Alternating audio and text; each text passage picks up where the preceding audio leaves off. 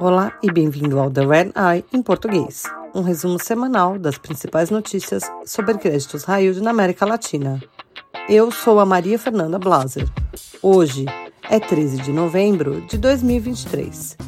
Isso é o que você precisa saber para começar a sua semana.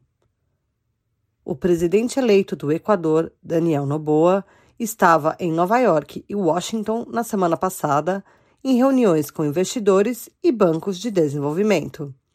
Ele disse ao FMI que o país precisa de dinheiro, mas analistas disseram que é improvável que o Equador receba recursos do fundo. Em Nova York, Noboa teve reuniões nos bancos Barclays e JP Morgan e os investidores tiveram reações diversas. Alguns detentores de bônus não gostaram da intenção do presidente eleito de cumprir sua promessa de campanha de cortar impostos. O mandato de Noboa vai durar apenas 18 meses. Ele deve concorrer à reeleição. No Brasil, a siderúrgica CSN contratou o Morgan Stanley para auxiliar a empresa na potencial aquisição de ativos da Intercement. A sementeira brasileira está reestruturando suas dívidas e precisa vender ativos para pagar bancos e detentores de bônus. A Intercement é a dona da sementeira argentina Loma Negra e suas fábricas no Brasil. O grupo Abra, que controla as aéreas sul-americanas Gol e Avianca, disse a investidores em uma conferência que tem planos de registrar sua oferta inicial de ações na SEC nos Estados Unidos.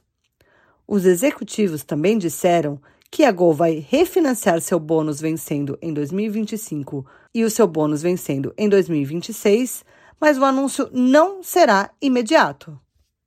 A transportadora Gas del Sur, empresa argentina de transporte de gás, quer refinanciar seu bônus de 500 milhões de dólares que vence em 2025, mas primeiro precisa conseguir uma extensão de seu contrato com o governo.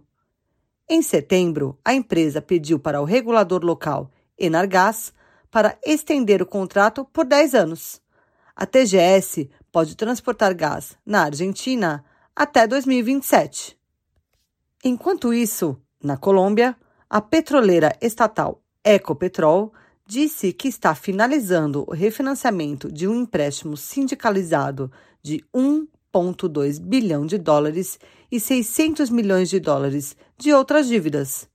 A Ecopetrol também vai refinanciar um bônus de 1,5 bilhão de dólares que vence em 2025, no ano que vem. Obrigada por ouvir The Red Eye em português. Você pode se inscrever para ouvir The Red Eye em inglês, português e espanhol em todas as plataformas. Para mais notícias exclusivas sobre o mercado de dívida emergente, acesse o nosso site www.re2dsintelligence.com. Até a próxima!